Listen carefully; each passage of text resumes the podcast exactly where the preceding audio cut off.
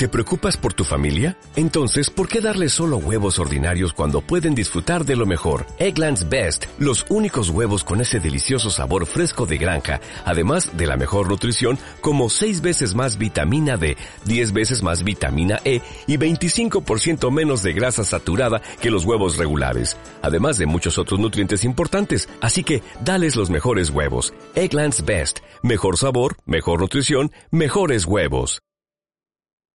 you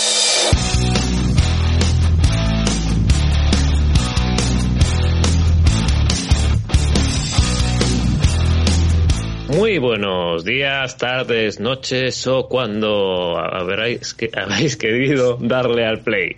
Eh, estamos en otro episodio más de Ocho Costuras, en este caso dedicado a la NFL y como podréis comprobar por los ruiditos y las risas, pues esto es el Ocho Costuras de siempre, con mucha gente haciendo cosas por cámara. Así que sin más dilación voy con ronda de presentaciones para que se puedan reír tranquilamente. Muy buenas, Dani.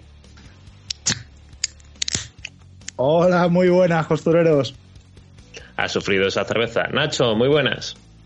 Hola, ¿qué tal? Yo sin cerveza, pero con muchas ganas de, hablar de esta ronda de divisionales. Y tenemos por aquí también a Alberto Herrero. Muy buenas, Alberto. Yo con Aquarius aquí, bebida de enfermo, mermao, como el presentador. Nunca mejor dicho. Ha llegado el presentador que era Cubi titular y se ha quedado ya en reserva y lo están apartando para el fondo del banquillo. Ahora falta un retorno a lo Gino. Pero bueno, vamos a empezar con las palabras de Louis Jones, como ya es costumbre en ocho costuras.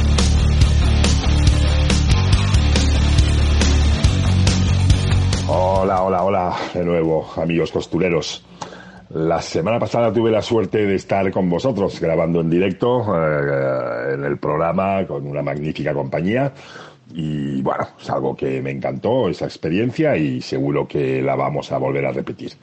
De momento esta semana volvemos a mi espacio, eh, a mi espacio privado, a mi espacio personal, donde bueno, esta, esta semana voy a volcar lo que pienso o lo que creo que va a ocurrir en la ronda divisional bien esos fantásticos eh, Jaguars, eh, esos fantásticos Jaguars de la segunda parte ante Los Ángeles Chargers, eh, van a visitar Arrowhead frente a Kansas City. creo que ya aquí su, digamos, su ilusión quedará ya cortada. Creo que ya es demasiado escenario Arrowhead y enfrente al mejor jugador probablemente de esta liga eh, y de lo que hay hoy por hoy, eh, Patrick Mahomes, eh, y creo que será una dura prueba para Jacksonville. Así que, Jacksonville, felicidades por todo lo que habéis hecho y llegado hasta aquí. En la otra americana, en la otra parte de la americana tenemos a Cincinnati Bengals y a los Buffalo Bills. por cuestiones de la que ya todos sabemos del aspecto de Hamlin, eh, bueno, los Buffalo pues eh, reciben a Cincinnati en su casa. ¿Ok?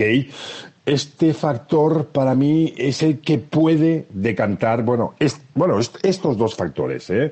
el tema de que Cincinnati vaya a Buffalo y el tema de Hamlin también de por medio. Ya sabéis todos que este fue el, el, partido que tuvo que suspenderse por el accidente que sufrió Hamlin en el terreno de juego, ¿no?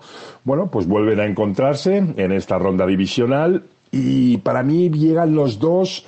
Eh, los dos llegan no en las mejores eh, sensaciones que les hemos visto durante esta temporada, pero por supuesto siendo dos grandes equipos. Y, vuelvo a repetir, el factor que creo que va a decantar el tema hacia Búfalo es este, el factor campo y el factor emocional eh, y de motivación que, que, que, hay sobre Hamlin y que sus compañeros puedan brindarle esa victoria. Así que es por la parte por donde voy a decantarme por Búfalo. ¿Ok? Estando muy abierto, por supuesto. Nos vamos a la Nacional y en la Nacional nos encontramos a los Philadelphia Eagles contra los New York Giants. Evidentemente, los New York Giants van a visitar a su tremendo enemigo, eh, Filadelfia, puesto que es el, ha sido el campeón, el que ha conseguido el título de la Nacional. Visitarán el campo de Philly. Y bueno, pues yo creo que Filadelfia eh, se hará, pero más que nada le doy a Filadelfia por el respeto que me ha infundido durante su regular season. Pero sinceramente y creyendo que todos los playoffs tienen que tener alguna sorpresa, esta es la que veo más factible, ¿eh? así que no perdáis de vista a, a los chicos de Brian Dable porque es posible que pudieran dar esa campanada ante Philly, que ha tenido pues esta semana de bye ¿eh? por haber ganado Situno, y esto a veces no entras con el pie competitivo que debes y, así si llegan los eh, New York Giants. Y por último nos vamos con San Francisco y Dallas. Uah, ese otro duelo muy, muy, muy abierto, sinceramente. Creo que son dos equipos bastante similares, eh, con buenos backfields, eh, con eh, buenas y grandes defensas, eh, en el puesto de playmakers eh, ofensivos creo que tienen recursos, grandes recursos eh, Dallas y ya le vimos a un gran Dak, Prescott frente a Tampa Bay. Así que bueno, eh, creo que tienen recursos para enfrentarse a San Francisco 49ers pero también creo que San Francisco 49ers está siendo el equipo que mejores sensaciones está dejando, ¿no? Estando muy equilibrado tanto en defensa como en ataque. Así que por muy poco, por milésimas, se lo voy a otorgar a San Francisco. Eh, esta es mi opinión. Vale, costureros, espero vuestras opiniones, espero que lo debatamos y venga, vamos a por los divisionales. Chao. Muchas gracias, Luis. Y ahora toca el momento de repasar lo que ha dado de sí este fin de semana de Wildcard en la NFL, que comenzaba el mismo sábado, donde teníamos al equipo precisamente Gino Smith, los Seahawks que se enfrentaban a los 49ers. El resultado final, creo que bueno, que era un poco esperable la victoria de 49ers, que se impusieron por 41 a 23. No sé quién quiere romper el hielo con este encuentro. Pues precisamente yo he dicho Wildcard antes, ¿no? Eh, perdón, divisional y, y Wildcard, ¿no? Eh, no, la verdad que, que, bastante esperable el resultado, la purdineta a, tope, ¿no? Eh, a máximas revoluciones, con algunas jugadas escandalosas, haciéndose el campo a lo ancho y de vuelta y, e ida de nuevo.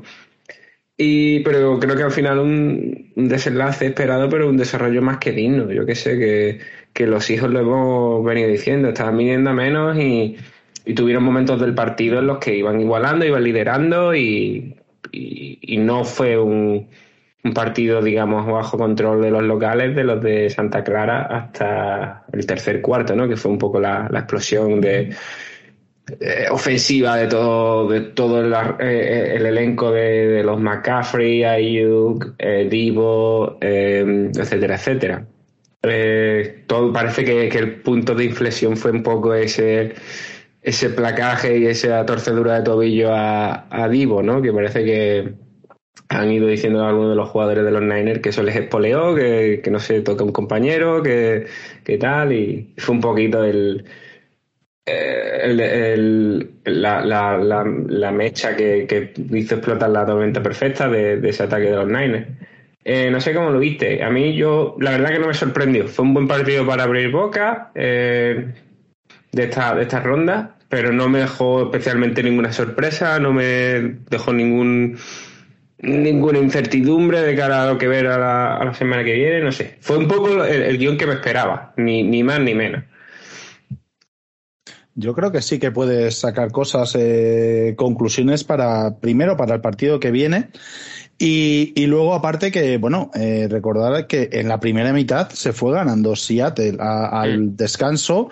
Eh, hecho, yo creo que Niners no se, no se lo esperaba Niners en ningún concepto del juego que estaba otra vez Gino en ese Gino que vimos a principio de temporada, pero es que Niners tiene muchas armas. ¿Y por qué digo que sí puedes sacar algo de conclusión para la semana que viene? Porque en esa primera mitad precisamente sí vimos a un Brock Purdy un pelín dubitativo. Tuvo un par de pases o tres de aquella manera que estuvo a puntito de ser interceptado. Es verdad que en la segunda mitad, otra vez, eh, lo que has dicho tú, se saca ahí la magia de debajo de los codos y, y hace una segunda mitad increíble. Pero lo que le viene, ya lo hablaremos luego, lo que le viene esta semana esa defensa, vamos a ver si, si vemos al final a un Brock Purdy que, que sea más fallón, que, sea más terrenal, que es que es que lo está haciendo todo perfecto desde que está eh, de quarterback titular en, en, San Francisco y ya lo hablaremos más adelante tranquilamente, pero sí, un poquito lo que has dicho tú, lo esperado, ¿no? Que San Francisco pase por encima de Seattle y Seattle creo que sus aficionados se tienen que ir muy contentos con esta temporada, que iba a ser una temporada en la que todos pensábamos, vamos a ver si no es el pick uno del draft y oye, ha llegado a Wildcard, nada más y nada menos. Yo lo que sí que saco es que casi como en casi todos lados, eh, la defensa, es que la defensa de 49 es brutal, que cada uno es mejor que el anterior. Eh, Fred Warner, como no, o sea, omnipresente, eh, Ufanga teniendo también jugadas de mérito, eh, eh, Bousa, hay una recuperación que tuvo también de balón en momento clave. A mí es que son los que están ganando los partidos, porque al final más el o menos estaban... bueno. Siempre se puede decir hoy, el Bousa bueno. Uh, Aquí sí que no hay. el Bosa, yo no que no se lesione. Otro. Y el Bosa que pasa de ronda. Y que no la lía. Bueno, y el Bosa que abrazo, Joy. también, habitualmente. Y, y eso, y esta defensa, pues al final es la que acaba ganando, ¿no? Y se lo pone todo como mucho más fácil también a Purdy. Bueno, es que Purdy se ha, se ha montado en un, en un Ferrari, ¿eh? Este sí que ha llegado ahí, eh, no está en un Twingo, se ha metido ahí rápido en, un, en un coche rojo que va, ¿El Twingo quién es? ¿Garoppolo o Lance? No lleva, no lleva un Casio. Casi, Entonces, la vida también con McCaffrey al lado es muy fácil, con Shanahan con la correíta también, no sé, ¿no? Eh, que, es lo que siempre hemos dicho, que hay jugadores a lo mejor muy buenos que nunca los veremos eh, que llegan a la fama por donde caen. Y a él, sin embargo, pues, eh, y me alegro, le, ha- le ha tocado eh, la lotería en este, en este sentido. Y todo el honor del mundo a Gino Smith, ha hecho, vamos, una temporada más que más que digna, cuando solo Daniel de Besa creía en él. Al principio de temporada creo que eran sus padres y Dani, nadie más. y, y hubo un momento el- que Ni siquiera el mismo Hubo- creía. ni él ni él. Hubo un momento que le preguntó a su padre, pero no será mi padre de Besa, de, de tú, o sea, que no sé. Porque no me creo esto.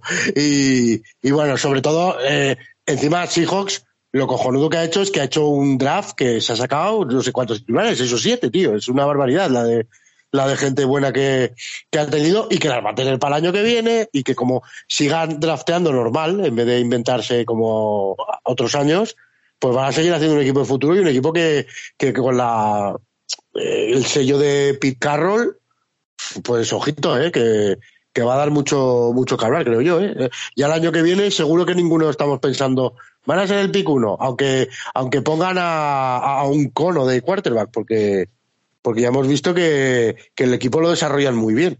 Perfecto. Pues dejando ya a los Seahawks de lado y con los 49ers en la próxima ronda, nos pasamos al segundo de los encuentros. Un partido mmm, que no tuvo mucha sorpresa. Es que estaba viendo aquí, ahora me aparecen ordenados de otro, de otro modo. Por eso estaba ahora yo. ¿Cuál no tuvo yo- sorpresa? A ver, ¿qué dices, loco? yo perdiendo un poco. Eh, Vamos con el encuentro que enfrentó a Dolphins y a Bills, donde caían los de Miami por 31 a 34 ante Buffalo. Eh, al final, los de Josh Allen que se consiguieron llevar la victoria, pero también con sufrimiento, ¿no? No sé, Alberto, cómo, cómo has visto este encuentro.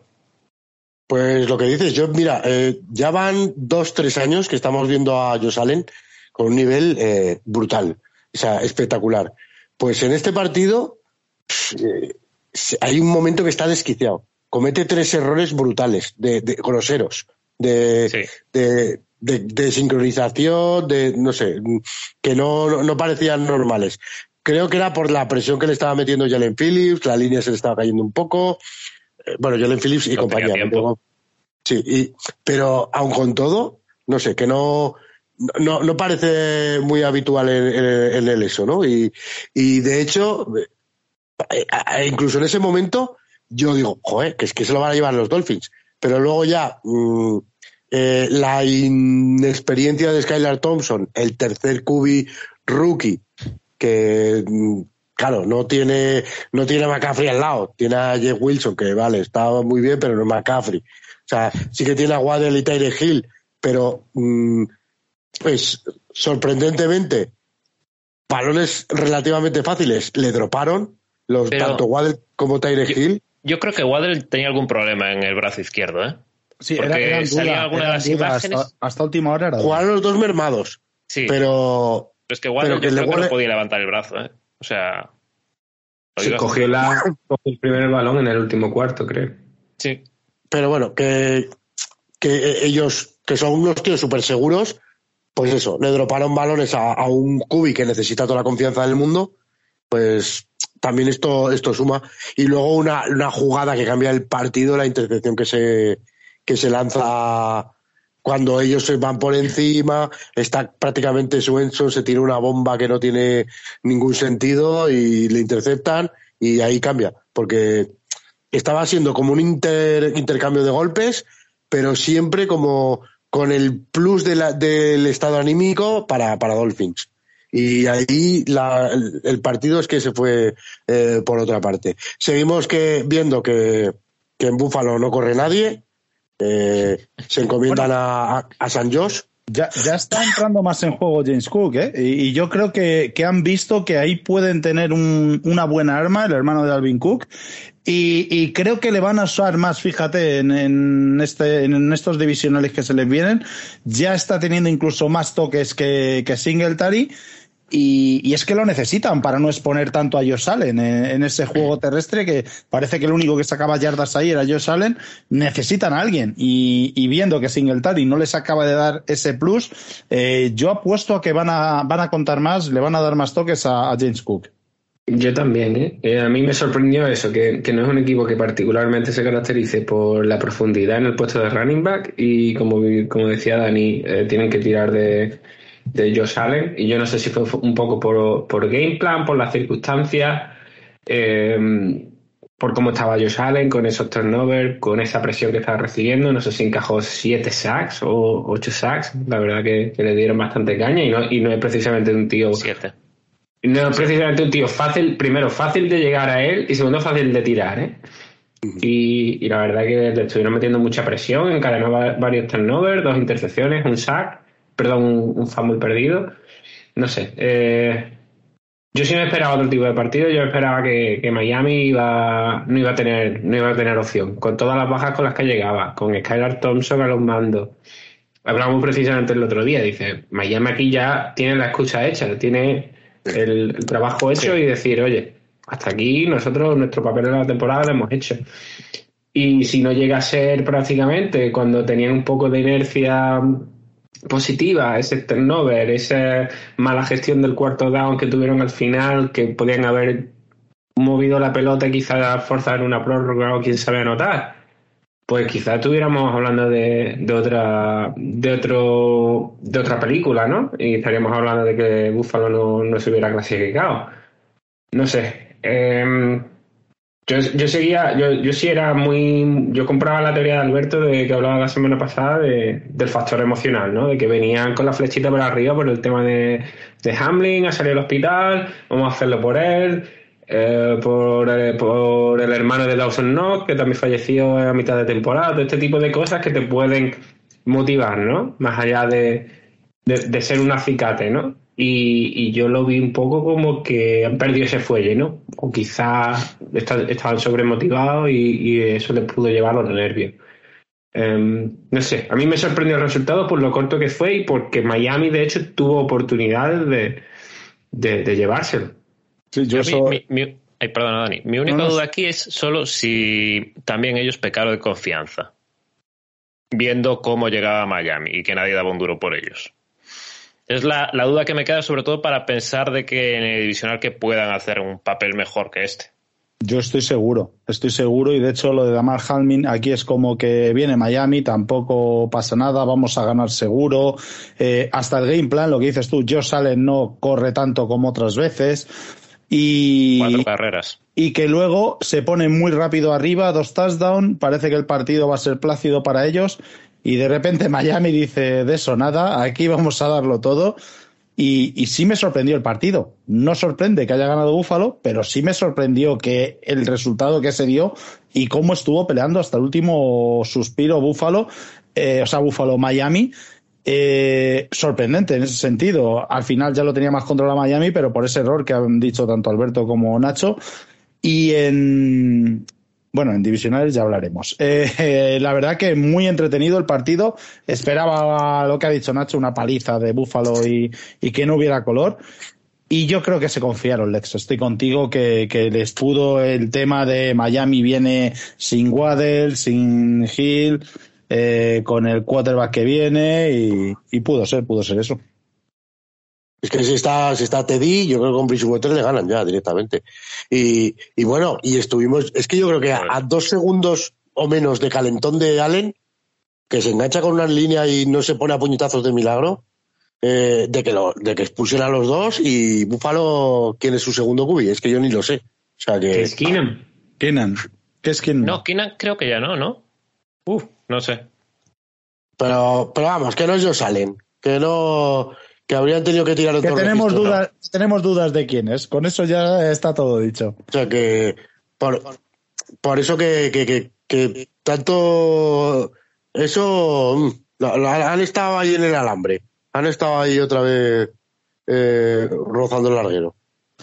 Apunta sí apunta y eh, Nacho que sí que es Case Keenan no sé por qué estaba pensando que ya no estaba en Buffalo demasiadas casas tiene ya bueno, precisamente, ya que hemos mencionado a Keenan, nos viene ahora ni el pelo, ¿eh? porque toca hablar de los partidos entre los New York Giants y los Minnesota Vikings, donde misteriosamente el equipo de Cousins ha caído. O sea, quizás aquí la gente ya estaba acostumbrada a decir que Daniel Jones, pues oye, ya hay que echarlo de una patada y resulta que le ha salido el partido bueno en esta wildcard y se han comido a los Vikings. No sé, Dani, cómo, cómo ves el partido, si le das algo de credibilidad a Daniel Jones o solo le damos este día. No a Daniel Jones, le doy algo de credibilidad a, Giants, le doy algo de credibilidad a Brian Double sobre todo, le doy muchísima credibilidad a ese pedazo de jugador que tienen en Saquon Barkley. Está este año en modo estelar, no MVP porque algunos partidos no se los ha jugado, pero está a muchísimo nivel. Y, y yo es que ese partido, además, eh, se lo dije a Alberto, yo según empezó y vi los dos primeros drives de cada equipo, dije gana Giants. O sea, lo tenía clarísimo. La forma de afrontar el partido, eh, eh, la forma de los jugadores de, de, de, entrar al campo, de cómo eh, disputaban los balones, de, de, todo. Es que daba una sensación en el lenguaje corporal, ¿no? Este tan que tanto se dice y que, que tan poca gente lo puede ver. A mí esa sensación me dio. Yo según empezó el partido dije lo gana Giants. Además lo puse en el grupo de ocho costuras, se lo puse Álvaro. Hoy ganáis porque lo tenía claro de que, de que iba a ser así. Y, y, pese a que el partido es disputado, es igualado, no sé si tenéis la sensación conmigo de que eh, Minnesota daba la sensación de que no iba a ganar este partido. O sea, que iba siempre un pasito por detrás. Incluso cuando estaba en empate daba la sensación de que iba a ganar eh, Giants. No sé cómo sí. lo habéis visto. Sí, yo, yo estoy de acuerdo. A mí particularmente, yo ya lo puse en la, en la previa, yo decía que se lo llevan los Giants, por, que la defensa de Minnesota para mí contra, contra el pase es una, es una auténtica madre. No, no sé cómo han llegado a este punto de la temporada. Y lo que decía Dani, la sensación primero que me llevé en persona cuando jugaron aquí en Londres era eso, de lenguaje corporal, de que van todos a una y tal. Y luego, según ha ido avanzando la temporada, es verdad que se ha parado un poco esa inercia que llevan cuando empezaron con, con la empezaron, empezaron sin derrotas y tal, pero a mí me ha parecido un equipo muy compacto, muy bien hecho. Han llegado más o menos, no en decadencia, como han podido quizá llegar los Seahawks. Y a mí me parece que Daniel Jones en este partido y ya desde el final de, la temporada regular está haciendo un muy buen trabajo. O sea, no es un quarterback top, pero con las armas que tiene, con, el, con, con, con, esos receptores que prácticamente pocos jugadores de titulares en otros equipos. Eh, con un Shaquon que ha estado tocado. Eh, se ha tenido que echar el equipo a la espalda, eh, incluso en este partido, pues llevando el doble de carreos que Shaquon. Eh, y, y, digamos, liderar, ¿no? Desde, desde la posición de quarterback a, a este equipo. O sea, un equipo que particularmente el matchup hablábamos que no era muy... que la debilidad de los Vikings no era precisamente... eh, no iba a quedar muy expuesta porque no, no casaba con la, con la fortaleza de los Giants y, y Daniel Jones haciendo un partido muy, muy, muy aseado, más que correcto diría yo, 301 yardas de pase, primer quarterback de la historia que en playoff hace 300 yardas de pase o más y más de 70 yardas de carrera. Eh, se echó el equipo a la espalda sin ser un dechado de virtudes y tal. Es un tío que lidera, por ejemplo, y, y haciendo más que diciendo. Y, a mí, la verdad que, que cada vez me está ganando más y ser un quarterback top, pero la verdad que un quarterback que hace mejores a los a los suyos. Y, creo que fue la clave de, de esta victoria. La semanita de Bay la, la semana pasada con los Eagles también ayudaría. que tuvo a los jugadores descansados. No, que también lo llevamos diciendo toda la temporada que, que Vikings el día que perdía, perdía muy feo. Es que, que había ganado muchos partidos, casi que parecía que no se lo merecían, que era un poco el récord más engañoso de todos. Porque, claro, en una división en la que no tiene a nadie contra quien jugar, como son los Packers, eh, ahí va el primer tiro, que si no, no se meten en estas rondas, alguien se los tiene que dar, ¿no? Escucha, que- pero que ya están de vacaciones. Relájate, tío.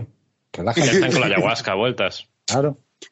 Pero nada, eh, eso es una coña. Pero sí que creo que lo dijimos aquí, ¿eh? que yo era el, casi el partido más equilibrado que veía y que incluso veía más fuerte a Giants por, por cómo afrontarían las cosas y, y que luego que, que Cousins siempre también pechea. Es, es un poquito el, el espejo en el que se va a mirar siempre Herbert. Pero, pero- vamos, vamos a ser honestos. ¿Vosotros de verdad pensáis que este partido no, no lo ganan o se pierde por culpa de Cousins? Porque yo, la verdad que no. Es por el equipo en general. Sí, O sea, sí. La a ver, que- él tiene sus problemas, dices- pero lo que he dicho yo de las sensaciones, ¿no? Un poquito de, de que veías las sensaciones de que como, bueno, pues sí, ni Wildcard no, otro partido más, como que daba lo mismo. No, de- desde luego. Y, y los otros iban con el cuchillo entre los dientes, como tiene que ser, Giants. O sea, es que. Ya lo que- dije, que, que Brian Double no saca el 100% a sus jugadores, saca el 200% a sus jugadores. Eso es, el 250. Y bueno, y sí que.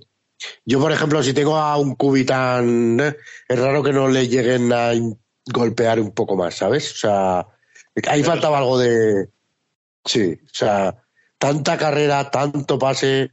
Es que. Y no siendo el, el mejor cubi del mundo, ahí necesitas marcarle un poquito y darle un poquito de, de tralla. Entonces, eso eh, es lo que dice Nacho. No tiene tampoco una defensa muy top. Ahí faltaba falta alguien que liderase y que también bajase un poco de la nube el ataque de Giants, que si, ya lo hemos dicho mil veces, si te quitas a Saquon, eh, es que la mayoría en, en un equipo de nivel medio, dices, en, en mi equipo no jugaría. O sea, en un equipo de NFL de nivel medio. La mayoría. de hecho, por ejemplo, Saquon, de las 53 yardas que tiene de carrera, 51 fueron creo que el primer cuarto, una cosa así, o sea, casi todo. Y a partir de ahí, pues ya les dio. y, Eh, y Dani, bueno, eso- estás hablando, pero no te escuchamos, ¿eh? Es que, de hecho, tú te coges el, cu- o sea, los receptores que tienen targets en este, en este partido, y salvo Saquon y Darius Slayton, Isaiah Hodgins, que está siendo un descubrimiento, Richie James, también otro que esta temporada que ni le conocíamos, Daniel Bellinger y Lawrence Kager. O sea, eh, ¿quiénes son? Es que nadie los conoce. O sea, y no me vengáis ahora, sí, sí, yo le conozco de, sí, sí. Vete a tu Eso- casa. No los conocen ni Alberto Herrero en el- de, de la etapa de college. Con eso lo decimos todo, ¿eh? Y, y nada, pero, pero eso, al final, a mí me alegra que, bueno, me alegra porque Giants me ha molado mucho como ha jugado todo el año. No me alegra porque le toca a los Eagles y bueno, luego lo hablaremos, pero eso, va a ser duro. Oye, y solo una última cosa. A TJ Hawkinson le vino muy bien el trade, ¿eh? Porque, Bueno. o sea, recibe y todo, o sea, ¿qué es esto? Eh, es- Pero, eso sí que pero le pasaban la pelota también, o sea que, que yo qué sé, que... Y, tú- nos recordamos, me acuerdo perfectamente del trade que dijimos, madre mía, pero ¿qué está haciendo Detroit? Detroit casi se mete en playoff, los Vikings empezaron a caer en picado. O sea que, que no llega a ser esto un, un partido de, de- o sea, de- de- o sea, bueno, no, no se hubieran cruzado. Estaba pensando de que hubiera sido el Viking Lion en la, en la primera ronda. No se hubieran cruzado. Pero vamos, que estamos tirándonos de los pelos de qué pasa aquí, qué hace, por qué, tra- eh, qué hace traspasando a Hawkinson y al final casi le sale bien a los dos. Pues sí. Pero es que Vikings eso, se supone que iba por el anillo con ese con ese trade, ¿no? Era lo que le faltaba. Hay un Titan ya contrastado y es verdad, fue casi un poco el punto de inflexión de medio hundirse uno y subir el otro.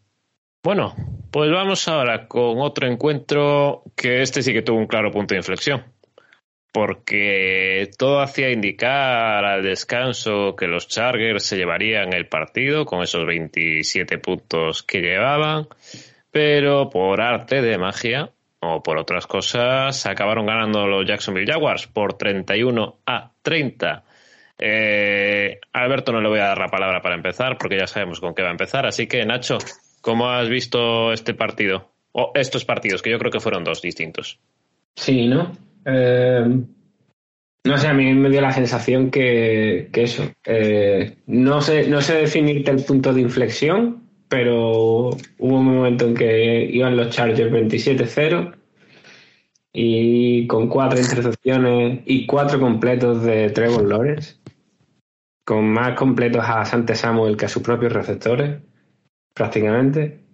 Y luego este hombre se transforma o se deja las preocupaciones o los nervios en la banda y empieza a jugar, más o menos al nivel que lo hemos visto. No sé si también los Chargers que, que no se lo terminan de creer y están relajados y permiten que eso pase. Y la verdad que una, una cosa que no nos esperábamos. No, esperaba, no esperábamos que los Jaguars compitieran desde el principio, pero lo que yo en particular no me esperaba es que fuera un partido con este, con este desarrollo, ¿no?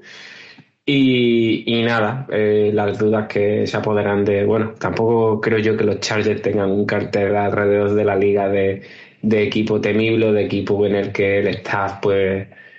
eh, brille por ser de staff más preparados y demás. Y, y al final, pues, no sé. Me gustaría ver, me gustaría ver lo que pensáis vosotros, porque a mí en particular no, no sé, no, no, no sé. mm, es decir, ah, pues mira, se ve que en esta jugada hay un cambio, hay un punto de inflexión. No, no, es que empieza fatal Trevor Lawrence y eso es la principal parte de culpa de, que por lo cual los, los, los Jaguars caen tan, tan atrás en el marcador y luego parece que eso se soluciona y empieza todo a cambiar. Entonces, no sé, es, es algo casi paranormal, te diría yo. No sé si vosotros si, si visteis algo o, o compartís esa impresión conmigo. Bueno, la explicación la tenemos siempre que el equipo de Paco Herbert juega muy bonito, pero siempre pierde. Es lo que. No, un es fuera- 6-5, ¿no? Un 6-5 de los del Rayo Vallecano. un 6-5 del Rayo Vallecano de siempre. No, pero sí que yo sí que veo un punto de inflexión y lo hablaba con Dani el otro día casi después del partido y es eh, cómo juegan. Eh, le podemos echar la culpa al staff, que siempre vamos a echar la culpa al staff. Cada, eh, cada año Herbert se carga a un coordinador ofensivo, a, un a uno de Cubis, a uno de... O sea, todo el mundo malísimo al lado de él. O sea, eh, siempre echan al, al- de quarterbacks, al de Cubis, al de Cubis, al de al coordinador ofensivo, al coordinador de pase, a, a todo lo que haya. Es el mismo, sí. Sí, sí. Pero, pero parece que nunca somos capaces de modelar al jugador y ser capaz de llevar los tiempos como Dios manda del partido. Que tú eres el quarterback y tú marcas cómo se juega, a qué se juega y cómo se juega. Por más que en la banda te digan, eh, eh, tienes que. eh, bueno, yo ya he explicado esto 50 veces. En la banda te dicen una cosa, pero luego se desarrolla como se desarrolla. O sea, y no puede ser que la primera parte, eh, no sé cuántos fueron los números, pero sí que veo que en la primera parte Austin Eckler mete touchdowns de carrera, tiene toques de carrera, y en la segunda parte, cuando vas ganando de una distancia bastante considerable, no haces más que tirarte bombas, bueno, bombas o balones. Entonces, mm, Eh, no, que no te hace falta, chico. O sea, es que siempre digo lo mismo, que puedes jugar igual con, te van con flats, con, con slants y, y bolas más seguras, si no confías en tu carrera, pero avanzando de tres yardas en tres yardas, eh, no sé, con hooks, con... Mm, aquí hay mil historias, no siempre tienes que, que tirarte eh, un bombazo, los o sea, siempre ser el héroe, porque no, es que no me sirve, es que eh, a, los, a los Chargers le habría venido mejor que en un drive hubiese gastado cinco minutos que haber llegado a field goal range eh, con que para meter el punto 30 ese que metió y tal en dos pases. Pues no te vale, es que no te vale, que tienes que llevar el timing del partido, chaval. Sí, mira, mira, para, para, reforzar tu teoría, Alberto, estoy mirando aquí los tiempos de los drives en el segundo tiempo. Dos minutos 32, corto, punt. 2.13, sacan un field goal. 2.13 no sacamos mucho reloj. 6.57, ahí un poquito mejor, pero fallan en la patada a palo. Y luego 2.16, punt. O sea, que apenas se comieron el reloj. Y, por contra, los que llevaban la urgencia estaban haciendo drives más largos y que encima acaban en anotación. Que solo con tres carreras, con tres carreras, aunque no consigas el primer down, son dos minutos. Ya, te comen los dos minutos. O sea, es que, es que muchas veces es eso, que no te hace falta ganar. Eh, es que hay que ver, es el tiempo, el timing, y eso digo que este chaval no lo va a llevar bien en la vida. O sea, porque solo piensa en el pasecito y en acabar, hostias, he hecho 300 yardas de pase. Y no te vale. Eh, esto lo hemos comentado millones de veces de Burrow o de otros líderes. Burrow, como si no tiene que pasar ninguna vez todo el partido, pero te va a ganar el partido. ¿Sabes? No, le da igual el cómo. La, la cosa es el fin. Y, y dejando aparte a este chico que la semana pasada lo decía Dani, que es que le faltan muchísimos intangibles. O sea, es un pecho frío que tampoco tiene liderazgo y no, te acaba arrastrando al equipo. Eh, tienes en el otro lado al tío con más personalidad del puto mundo. O sea, eh, que ha hecho, eh, yo creo que el primer partido de un quarterback, los cinco primeros minutos de la historia, Fácilmente. es que yo no recuerdo a nadie fallando tanto y te acaba siendo el héroe, prácticamente. ¿Y, qué pasa por medio? Porque nadie, pues nada, que tiene una cabeza privilegiada, que confía en sí mismo, que aparte de las condiciones físicas, eh, también le apoya bien el staff. Eso también hay que decirlo, que Dos Pederson eh, modifica muy bien luego a, medida que va pasando el, el partido, el game plan y demás, y, y, lo, y lo realizan muy bien. Y, no sé, y Christian Kirk, que también fue muy criticado, el, el, fichaje no, yo creo que fue más criticado la pasta yo que creo que está sobrepagado. Pero bueno, le está, le está yendo bien. Ivan Ingram, que, que, los, que, los, que los Giants no cogía una, aquí parece, vamos, eh, Dios, el Titan. Y Jones también, que salió rebotado de Búfalo, ¿no? Otro, por, por ejemplo no sé, eh, que, la verdad es que tiene muchísimo mérito todo en general y bueno, la defensa, la defensa muerde, pero, pero lo que habéis dicho antes, que, que es, aunque te muerda, no puedes regalarle eh, los, los, los drives con un minuto, dos minutos. Y eh, a mí le van a echar la culpa, como siempre, todos los Herbelivers que siempre le echan la culpa a los entrenadores. Pero que al final estás tú ahí delante y tú eliges tú eliges. Y muchas jugadas a veces son o play action o, o, o, rompas opción. Y qué casualidad, macho, que siempre elige el pase. Es que no, que no, que no, que no, que hay que tener un poquito más de visión y jugar para el equipo y para ganar. Yo, eh, lo que ha dicho Alberto, eh, pues como siempre, eh, lo comparto casi todo sobre este, sobre este jugador, pero aquí voy a puntualizar algo y es que creo que en la primera mitad es el mismo staff que en la segunda, estaremos de acuerdo, ¿no? Y en la primera mitad dan 27-0. el gran cambio aquí es Doug Peterson. Doug Peterson en la segunda mitad ajusta y muy bien ve cómo hacer daño a la defensa de, Chargers, que en la primera mitad estaba destrozando a su ataque. Y sobre todo, has dicho algo, Alberto, que eh, le voy a hacer más énfasis todavía. Ya lo has dicho tú, ¿vale? Lo voy a repetir. Es eh, impresionante en cualquier deportista esa, esa transformación de tener 27-0 en contra, con cuatro cagadas tuyas, que eres un jugador inteligente que sabes que han sido errores tuyos, y esa vuelta que hace, eh, resetea de cero y se pone a jugar fútbol americano, para mí Trevor Lawrence, eh, bueno, aquí ya sabéis todos que nos encanta, pero para mí Trevor Lawrence, este partido va a ser el que le va a marcar eh, su, pues eso, su carrera y creo que ya nosotros pensábamos que era un quarterback top de, NFL. Creo que va a ser un quarterback de los que de, de estar en, en el top. Sí, sí. De los que dentro de muchos años digamos, joder, yo vi jugar a Trevor Lawrence, eh, rollo Tom Brady, Peyton Manning, eh, lo que va a ser Mahomes, espero, Joe Burrow, que va a ser eso. Y creo que el otro día lo demuestra, o sea, la, la vuelta que hace. Insisto, para mí el, más importante es Doc Peterson, eh, la lectura que hace, cómo le cambia el partido a su equipo, pero sobre todo también el staff de, Chargers o Herbert o quien sea eh, es incomprensible. Es que en la primera mitad tienen 14 carreras y en la segunda mitad 8. Y en total, entre carreras y pasas a los running backs, no sé si en la primera son 17 y en la segunda 11 o algo así.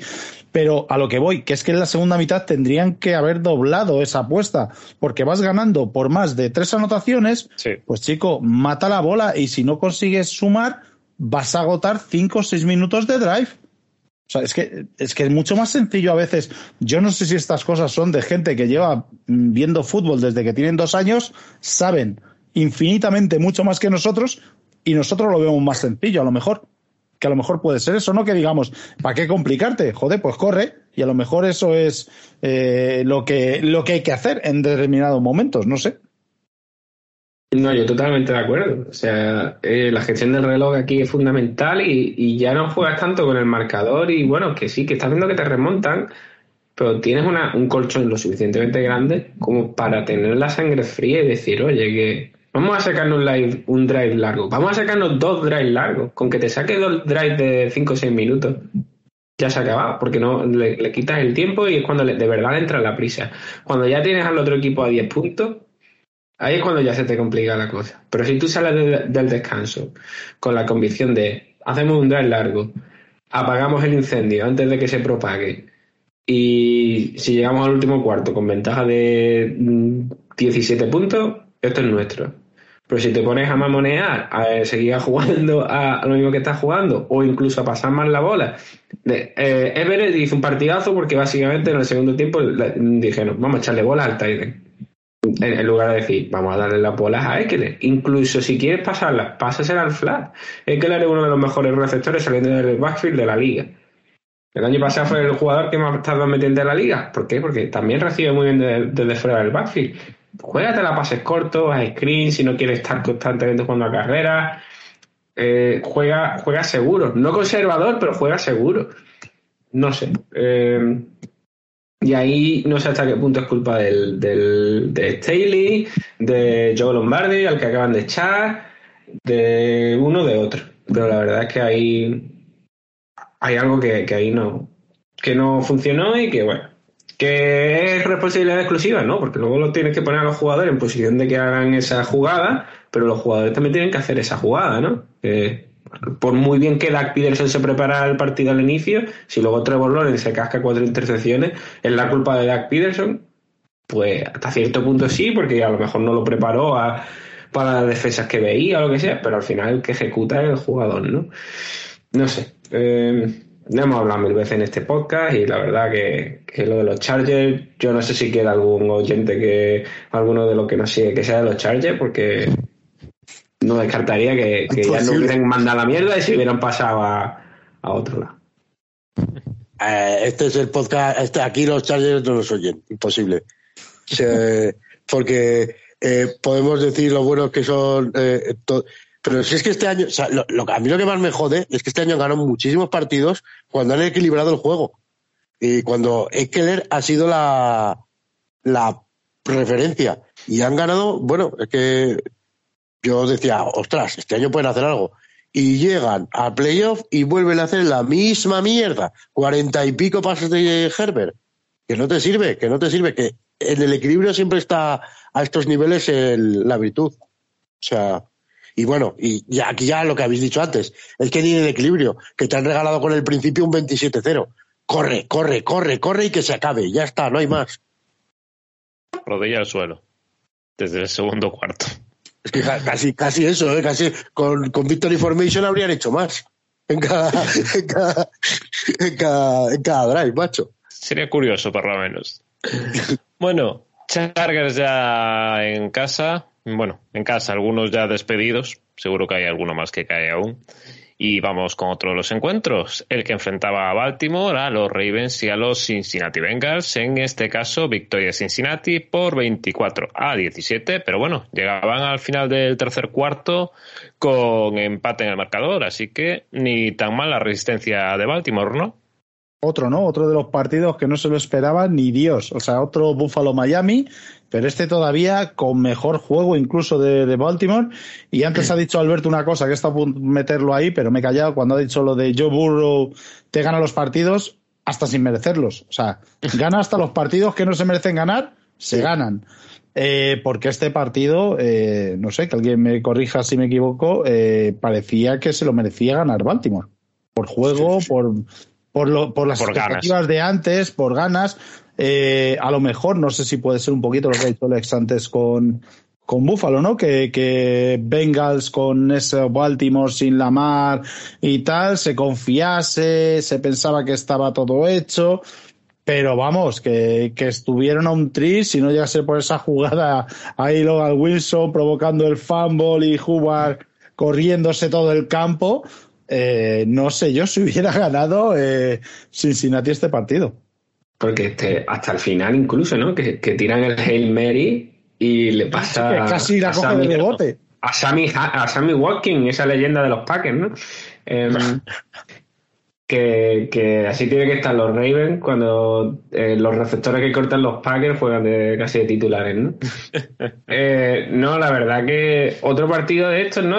parecía que en la americana, eso, Bengal y Bill incluso más en forma que, los Chiefs, y yo soy el primero que lo decía.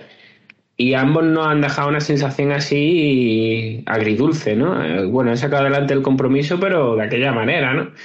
Los Ravens que bueno, que juegan con Handley, que con la lesión de la mar. Em, y dentro de lo que cabe sacaron el partido, hicieron el partido que querían, ¿no? La defensa que, que bueno, que, muy aguerrida, que, mete presión, a Burrow pues lo tocaron más o menos, pero yo me esperaba que le iban a dar más caña porque le falta línea eh, con la baja de Collins y creo que también se cayó el left tackle, si no me equivoco, a lo largo del partido.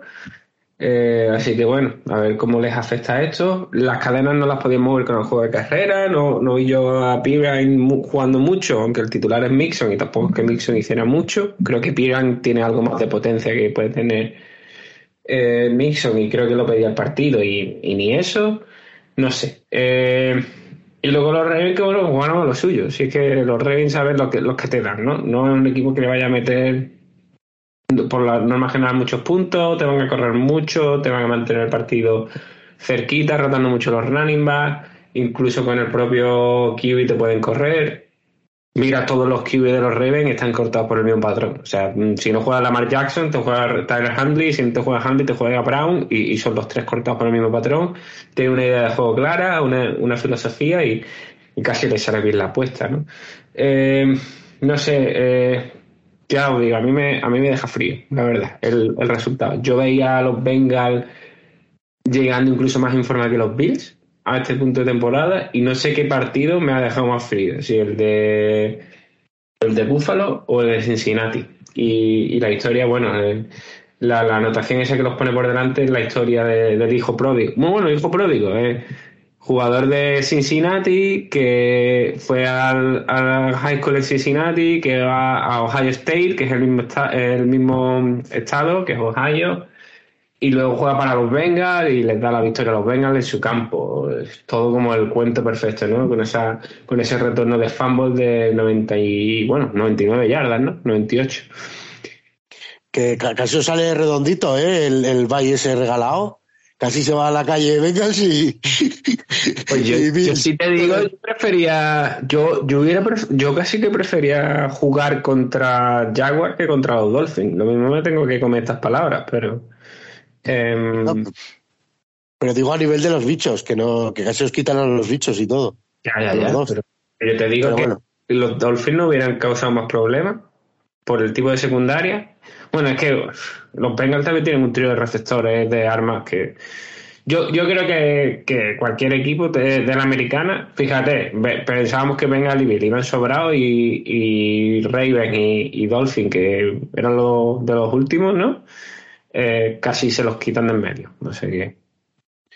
Y luego, eh, a, propósito del partido, muy bien los Ravens con los tries muy sostenidos, que, joder, Hanley muy calmado, yo creo que jugó muy bien el partido en general, y al final esa jugada, ¿no? Lo que decís, que a mí me, me, me choca bastante que no salgan, porque, joder, Javar y, y lo que llevaba detrás, llevaba dos, dos gordos detrás, cojones, y que, no, y que, y que llega Andrews que casi los pasa eh, como, como motos, y Andrews no es el más rápido de, de, De allí, hecho, yo no entiendo de hecho, el running back, uno de los running backs se para.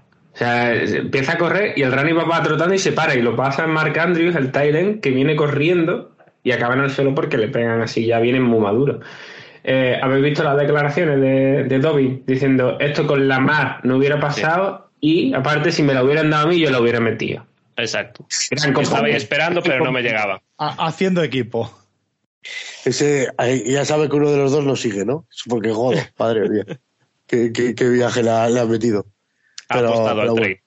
Y luego también lo que dice Dani, hasta este partido que no se me lo merece ganar Bengals en la vida, pues se lo llevan. O sea, es que este, este equipo tiene algo, macho, tiene algo. El año pasado también parecía en muchos partidos, no va a hacer nada, no va- pasaba.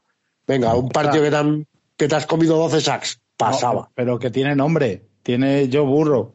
Porque el primer año, porque se lesionó la rodilla. Si no, yo no sé qué hubiera pasado. Pero el segundo año, mira dónde llega. Y este es el tercer año de Joe Burro, ¿eh? que no lleva 20 años en la liga.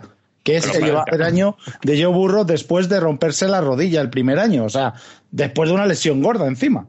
Y empezaron con las tres primeras derrotas, vinieron muy, muy al principio, ¿no? Sí. O sea, si no fue Empezaron muy mal la 0-3, fue 1-3 o algo así, ¿no?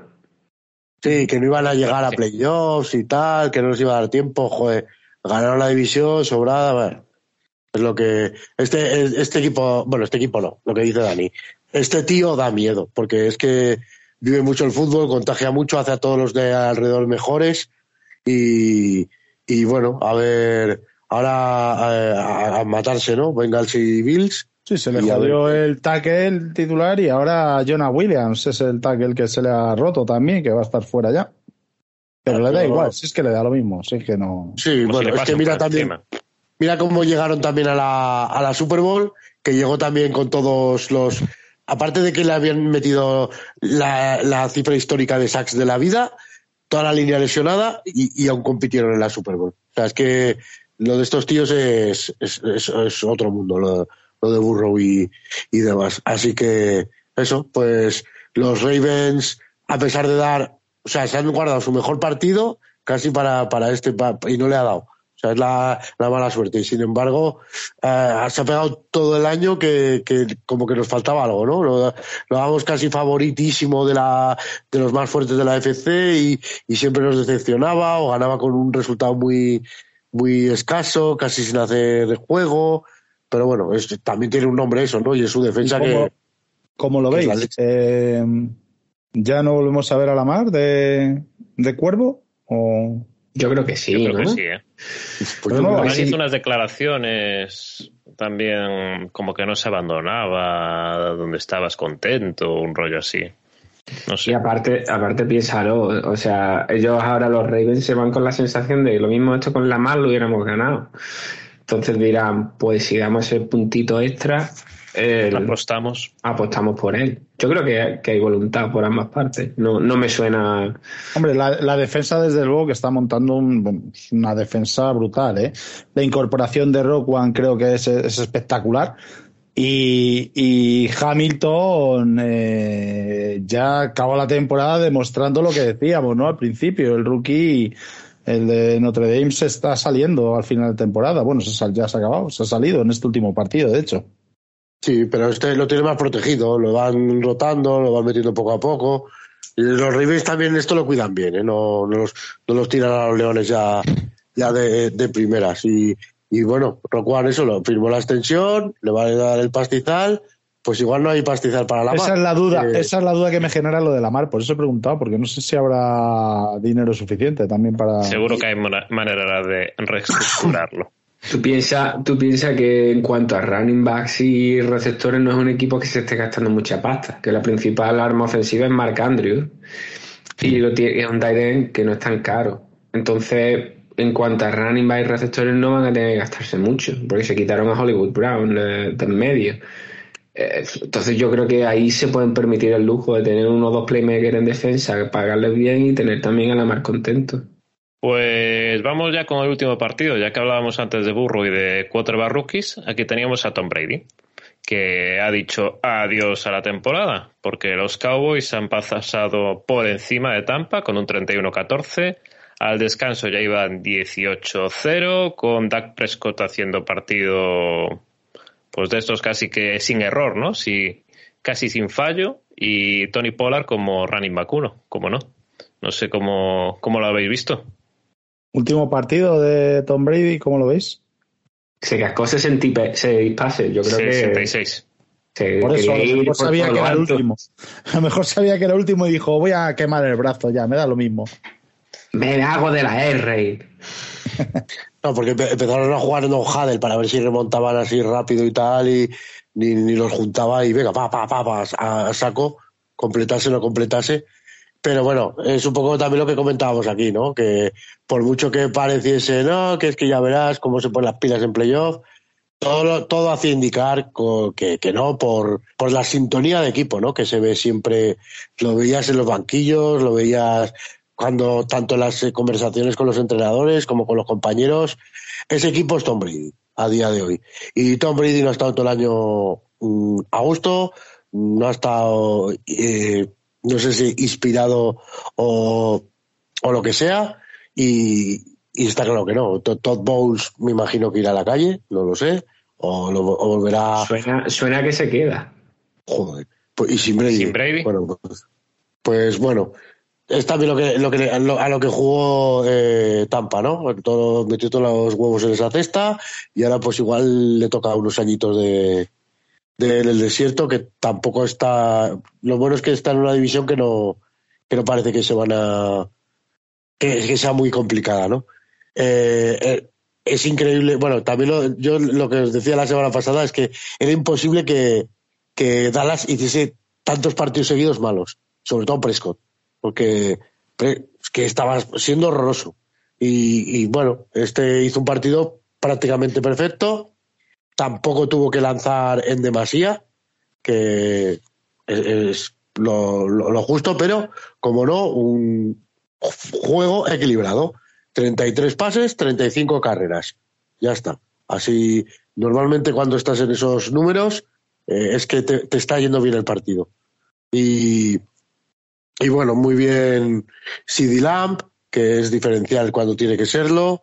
Eh, pa- lo de Tony Pollard, pues al fin lo han visto, que, es el running back de, ese equipo. Y, sobre todo que presionó mucho, como no, Mika Parsons estuvo muy bien, Van pero yo es que creo que hay equipos que le tienen cogido el truco a Mika Parsons. A ver, a ver, 49ers. Creo que, que será uno de ellos, que ya lo hablaremos luego, pero yo creo que la mm, fórmula para eliminarla eh, es fácil y es correrle y darle dos guantazos. Pero Pero Ya. yo creo que también aquí diferencial, ¿no? Cómo está terminando la temporada de Alton Sul, el Tyren. Está a un nivel brutal. O sea, ya lleva dos partiditos buenos. Y, y hablabas tú ahora de la defensa, ¿no? De Mika Parsons y que Van Der Esch también. Eh, ¿Os acordáis, no? Cuando bajó un poco el nivel la defensa, ¿qué dijimos aquí? Que se estaba notando mucho la baja de Banderets, que es un jugador muy experimentado, que estaba, era el, el- el pegamento que estaba el juntando- mundo. Exactamente, era el pegamento que estaba juntando ese front y era el que se estaba notando muchísimo esa baja en la defensa. Ha sido volver Banderets y la defensa vuelve a funcionar y Mika Parsons vuelve a tener presiones al quarterback rival y todo parece que cuadra, porque la defensa pasó de ser la mejor de la liga a ser una defensa normalita. Y ahora parece que llega en el momento justo. Ahora hablaremos del divisional, pero la verdad que buena pinta estos Cowboys que han hecho un gran partido en el momento que, que debían de hacerlo. Todo lo contrario precisamente que Vikings, ¿no? Vikings daba la sensación de que no estaban por la labor y sin embargo Cowboys parecía que estaban esperando que llegara el momento. Sí, yo creo que al final los pronósticos que dábamos a lo mejor de Tampa se inspiraban más en, tiempos pasados que lo que habíamos visto este año, ¿no? Era un poco, bueno, es, Brady, es Brady, son los playoffs y tal. Yo lo hacía por el tema, eh, no sé, pasional, ¿no? O como, ¿cómo se puede decir? Sí, pasional o... Sentimental. no puede acabar su carrera. No me salía, no me salía, sentimental. Por morriña, por morriña. Y mira que me ha dado por saco ese jugador, pero pero joder, es que cuando lo has visto desde que empiezas tú a, ver este deporte y ha estado ahí arriba y lo ves y sigue y sigue y sigue y ganando y, ganando Super Bowls y sabes que está mal, pues es casi cuando más te apetece apoyarlo, ¿no? Y creer en que, en que va a sacarse un partido de estos de magia. Pero Alberto lo decía muy claro, que es que no le daba a Tampa para, para hacer nada en esta temporada y se ha demostrado en, en el primer partido que ha tenido un poquito serio. Sí, y, siguiendo ese, ese, análisis que hacemos de, la, de los pases de las carreras, ¿vale? Que, se encontraban por detrás en el marcador, iba los Cowboys cómodos con velocidad de crucero, eh, pero es que muchos puntos del año ya era la tónica, fueran muy por detrás, fueran relativamente por delante, mm, no es la primera vez que Tom Brady ha tirado más de 55 de 60 pases. Entonces, que, que, ese juego de carrera con Fournette, que le han dado contrato, que tal, eso no han dado, y incluso White ha sido el, mejor running back en ese backfield.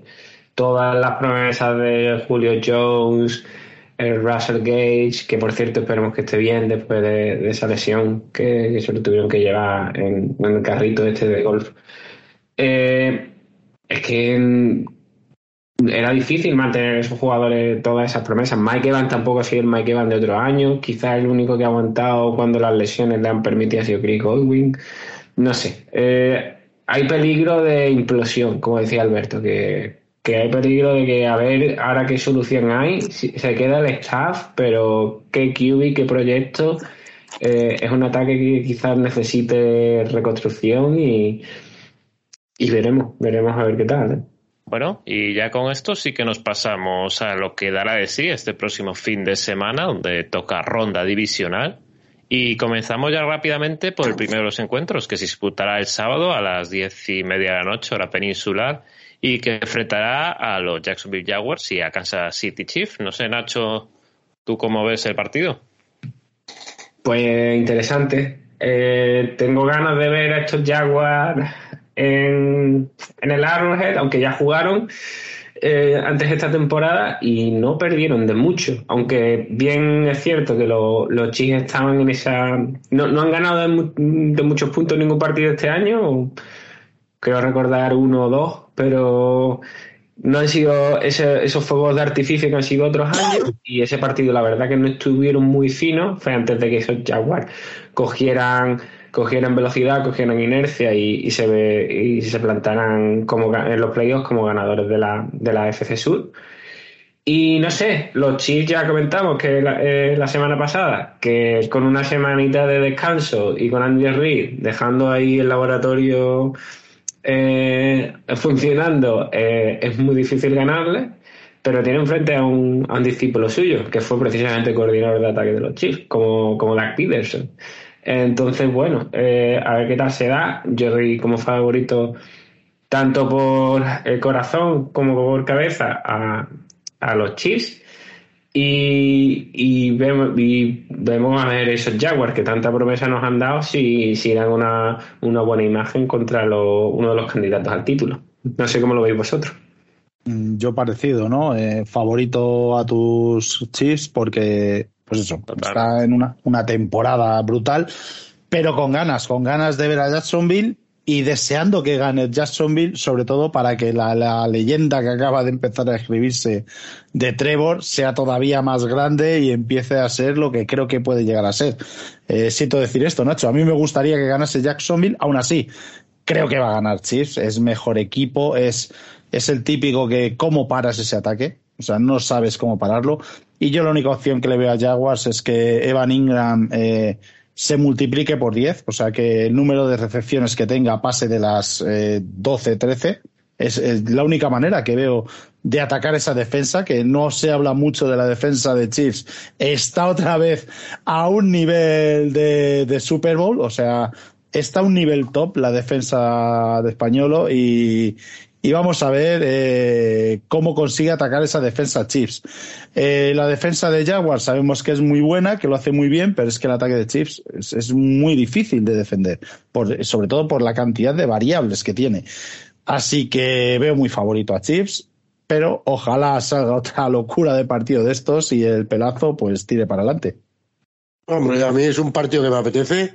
Sentimentalmente eh, tenemos ahí al que a, por un lado tengo al Tito Reid, que es el que dejó la franquicia hecha en Eagles, y luego a Peterson, que es el que, el que recogió ahí ya la Super Bowl. O sea, ese lado, a los dos entrenadores les tengo, les tengo cariño.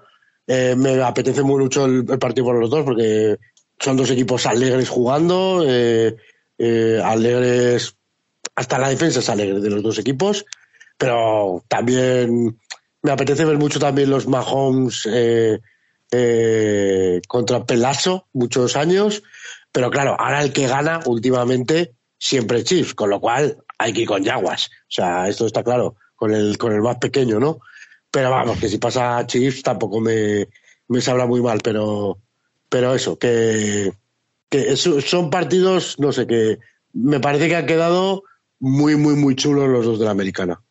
Perfecto, pues con esto nos vamos al partido que va a ser en la madrugada del sábado al domingo a las dos y cuarto.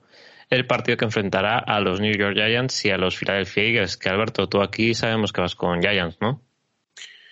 Yo, mira, el miedo que le tengo es que han jugado ya dos veces y las dos veces ha ganado Eagles bien. Entonces, eh, no sé si había estadísticas de que no se le gana nunca tres veces al mismo equipo, la misma temporada, tal y cual pero siendo realistas, si hacen todo, si no pasa nada normal, o sea, eh, Eagles es superior en. Tú le pones ataque contra su defensa, defensa con su ataque y todo, y en todo es superior Eagles.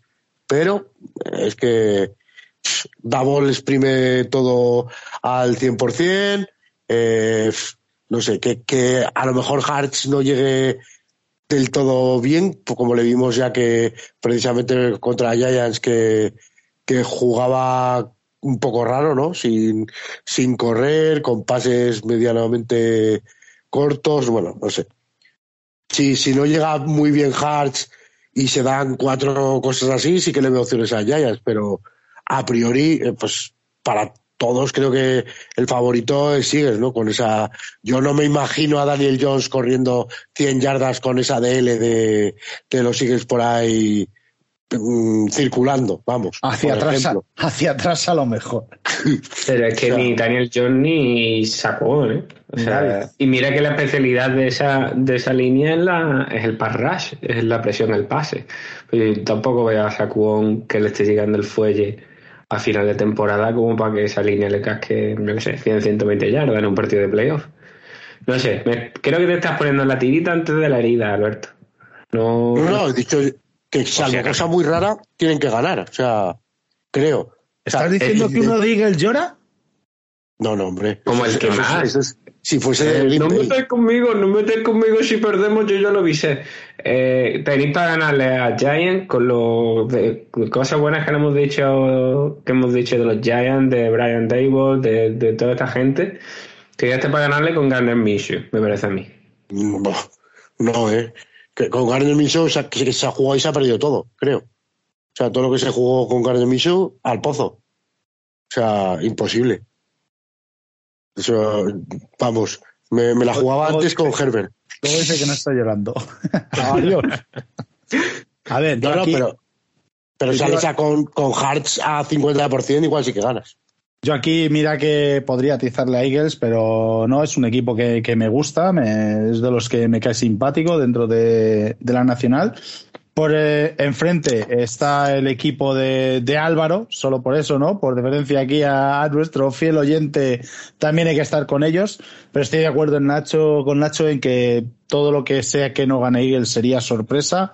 Pero yo voy a dar un poquito de esperanza a mi amigo Álvaro. Y es eh, lo que dije hace ya un montón por la jornada 5. ¿Os acordáis de qué pasaba, no? Cuando yo iba a ver un partido a Londres de que veía al no, equipo campeón de la verdad. Super. Ahí lo dejo.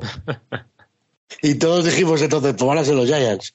Porque los Packers es imposible.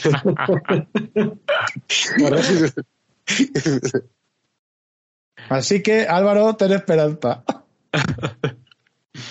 Bueno, muy difícil, ¿eh? En serio, muy difícil, muy difícil. Venga, fue difícil también cuando nadie daba un duro por ellos cuando le, le, jodieron la temporada perfecta a los Patriots. No sé yo hasta qué punto. Yo creo que aquel equipo tenía más dinámica. Ese año los vi yo en, en Inglaterra, precisamente. Pues mira, va a tener que venir más Igual contra, contra Miami Dolphins. Ya no hay equipos con temporada perfecta, no van a joder nada, hombre. hay una semana más, mucho más difícil. Imposible. Bueno, vámonos con el primer partido de los del domingo, que yo creo que es uno de los platos fuertes ya de playoff en general, no solo de esta ronda, que es el partido que jugarán a las 9 de la noche los Cincinnati Bengals y los Buffalo Bills. Domingo a las 9 de la noche, o sea, es que me parece eh, perfecto. O sea, partidazo es un. Bueno, es que en la americana, la verdad, lo que queda es brutal. Pero este, este partido eh, impresionante. Eso sí, también os digo una cosa. Ves el partido de Búfalo contra Miami y nada más acabar el partido estaremos todos de acuerdo en que estábamos diciendo, bueno, Bengals se los va a merendar. Les va a meter una paliza a Búfalo que los va a dejar tiritando. Luego te ves el partido de Bengals contra Baltimore y dices, bueno, pues lo mismo hay partido en divisional. Y ahora pues llegamos en, en un partido muy igualado, que fíjate, aquí sí que voy a poner el factor eh, Hamlin, ese factor anímico que van a estar todos enchufadísimos en Búfalo, juegan en casa. Eh, pero claro, es que enfrente está el Dani, burro, que no Por un momento pensé que me ibas a poner el factor de, del viaje. ¿eh? Hostia. Lo estaba viendo venir. Esto no es regalación al hombre. No, pero ojo, eh, que el factor Hamlin aquí entra en juego porque fue, fueron estos dos equipos precisamente en campo de Venga. Que si Venga hubiera algo. ganado ese partido, este partido tendría que haber sido al revés. O sea que aquí es de esas cosas que la liga, esa decisión salomónica, sí, sí, jiji, jaja, a los chiles han regalado el uno, pero es que a los Vengas le han jodido que este partido pueda ser en casa, ¿eh? Y aquí en un, en un con dos equipos que ya que, que, que están tan cercanos que, que, parece ser que los que han cuando a la hora de competir pes, con pesos pesados son los dos equipos de la americana que de verdad han, han rendido mejor. Eh, eso puede ser un factor decisivo, el, el jugar en Buffalo a, jugar en, Cincinnati. Muy bien, pues nos tiramos entonces ya al último de los partidos el que enfrentará ya a las doce y media de la noche, tampoco es mal el horario, de este domingo a lunes a los Cowboys contra los 49ers. Este ni tan mal, ¿eh? O sea, hablamos del Bengal Bills, pero este partido tampoco tiene mala pinta, ¿eh? No sé cómo lo ves, Alberto. Si, si todos son buenísimos, pero yo lo decía por lo de las nueve de la tarde. Ya, ya, pero que, que, que nos vamos a quedar despiertos. Ya enlaza uno con otro. El, el, de las nueve te lo ves segurísimo, cenando, tranquilo, ahí va. Este igual, si tienes que trabajar el día siguiente, más Hasta el descanso, hombre, hasta el descanso. Pero... Pídete el día libre este el lunes y el de la Super Bowl. Y ya está. Para ver a los Dallas, a los Cowboys, venga ya, hombre. O sea, no, hombre, para ver a los ya. Niners. Aquí, aquí me da miedo que se, que se rompa el partido, ¿eh? Eso, que, que, que, que vienen aquí los es que Dallas es el equipo extremista. O sea, eh, eh, es el equipo más seguido, el equipo más que claro. todo el mundo su, se sube, pues aquí se le puede bajar el sufle rápido. Porque como empiecen a. Como empiecen por debajo y le lleven bien el timing y tenga que empezar Prescott a, a lanzar más que correr, se nos podemos quedar sin partido. Porque Prescott tiene errores muy gordos que lo mismo que decía que le tocaba la semana pasada, ya le tiene que tocar algún partido bueno, que, que no se, que no vayan, que no vayan con el hype muy alto, entren, no entren bien del todo al partido. Los 49 son un equipo que es un puñetero robot, es una máquina eh, bueno, es que Salahan no les deja ni, ni imaginar nada, ¿no? De, para empezar. Pues veo, veo un escenario en el que se podría partir, que es anotando primero 49ers, que no le salga bien un drive y que luego ya Prescott no, no dé la talla. Ahí, pero bueno, también por otro lado, les puede ir todo normal, pues sea un intercambio justo, no tengan como parar a, a Mika Parsons y a Van Der ¿no? Y, y veamos un partido ahí que, que, se nos quede con anotación escasa, a lo mejor, con mucha, con mucha lucha. Pero me pasa un poco como con los, con los Eagles, ¿no? Veo pocos escenarios en donde, donde Dallas le, le puede ganar. una, eso, que, que, tiemble Purdy, ¿no? Por ejemplo. yo solo veo un escenario y es que a Brock Purdy eh, se le cierre la pestaña y, y, no vea nada y no encuentre línea de pase y no sepa Shanahan sacarle del apuro con ese juego terrestre y es la única opción que veo. Yo veo muy favorito a 49ers ¿eh? sobre el papel, pero mmm, queda una ventanita y es esa que he dicho. A Purdy, la primera parte del otro día contra Seattle, se le vieron ciertas carencias, se le vio algo nervioso y esto ya es un divisional y enfrente la defensa que va a tener va a ser todavía que, ojo, que Seattle también es un equipo que es bastante duro y, y suelen pegar, pero enfrente todavía Cowboys creo que es una defensa que pone un puntito más de, intensidad y, de peligro. Eh, en la secundaria, pues también es o todo nada. En Cowboys, mmm, ahí puede ser el, único factor que vea que puede decantar la balanza a favor de Dallas. Si no, yo creo que muy favorito los Niners. Sí, totalmente de acuerdo con los dos. Cabe recordar también que hay una quizá el factor histórico, ¿no? Hace casi 28 años que los Cowboys no pasan de la divisional. El equipo de América eh, lleva 28 años de sequía, desde los tiempos de Troy Aikman y, demás, que no, que no llega a final de conferencia. Eh, así que, que, habrá que tenerlo en cuenta. Puede que le venga grande la ocasión, puede que haya presión histórica. Nada más había que ver eh, las reacciones del palco ¿no? de, de, la familia Jones, de los propietarios, cada vez que marcaba los Cowboys el otro día. Estaba eh, eh estático. O que chutaba a Maher también, ¿no? Bueno, esa otra que no hemos hablado. El, el kicker Brett Maher, que después de hacer una gran temporada, falló los cuatro primeros extra points. O sea, no lo cortaron al descanso porque iban ganando. Pues salió Prescott también en un. Lo he visto poner imágenes cabreadísimo, claro. Que, que, menos, ¿no? Te estás quitando ahí puntos como, como loco. Y, y sí que lo, lo, lo que decís, ¿no? Que, uff, madre mía eh, el factor histórico también se han quitado uno, que no lo habían ganado a Brady en la vida y le han ganado. O sea, es otro otra cosita menos. Ni fuera o sea que, de casa, eh, en playoffs. Bueno, pues es que también para eso primero hay que meterse y tal. Y lo, y lo tiene... Sí, es distinto. No, no, es lo mismo que digas, ah, bueno, es que Brady me gana. Esto, esto suena como a losa histórica de la franquicia. Es decir, oh, que el equipo, ¿no? Es que nosotros no es que ha venido aquel y me ha ganado, es que nosotros hace treinta y pico años casi, o bueno, veinti muchos años que no. Y, luego eso, que los Niners vienen, vienen muy finos. Yo, yo estoy de acuerdo con vosotros. Eh, el partido va a depender de, de si a, a, Brock Purdy le puede la situación o se sigue en la cresta de la ola y le va todo rodado o por lo menos no le va lo suficientemente mal como para que eh, esté nervioso y, y, no rinda bajo esa presión. Así que otro de, lo, de los grandes partidos del, del, fin de semana.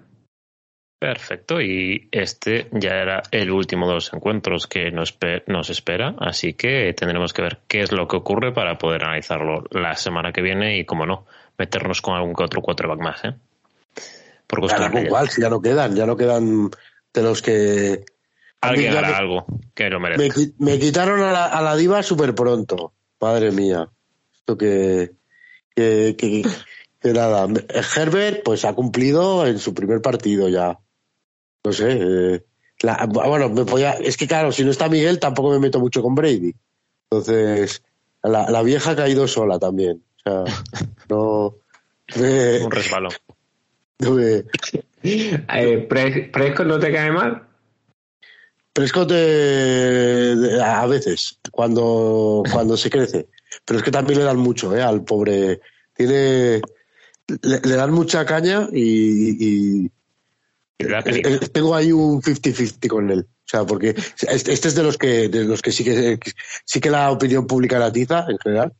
Pero, pero es verdad que también cuando hace, cuando hace un partido promedio que podría hacer cualquier otro, también lo ensalzan como, como si fuese eh, Mahomes, como por ejemplo. Lo que tiene el equipo de América. La, la, la maquinaria mediática. Tienes que endiosar y vender y, o hundir y, y vender. Y no es ni tan malo ni tan bueno. Creo que hacen más cosas buenas que malas. Bueno, este año ha tirado muchas intercepciones, pero Líder. Y con esta con estas palabras para el bueno de Dak Prescott, que ahora es seguidor de ocho costuras, vamos a dejarlo por aquí y comenzamos la ronda de despedidas con Nacho. Muchas gracias. Nada, un placer estar aquí, se va a pasar el tiempo volando y, y nada, gracias a ti por, por estar aquí dirigiendo el cotarro. Alberto, muchas gracias a ti también. Pues nada, un placer aquí venir, meterme con Herbert y hablar con vosotros un ratito. Y Dani, muchas gracias también por- a ti por venir. Joder, la de, la de tiempo que hacía que no decía esto. Muchas gracias a todos, en especial a Tilex. Y un saludo para Herbert y todos los quarterbacks que tienen que buscarse un entretenimiento hasta que vuelva la NFL. Eh, nos escuchamos la próxima semana y muchas gracias a todos por estar ahí un día más. Adiós.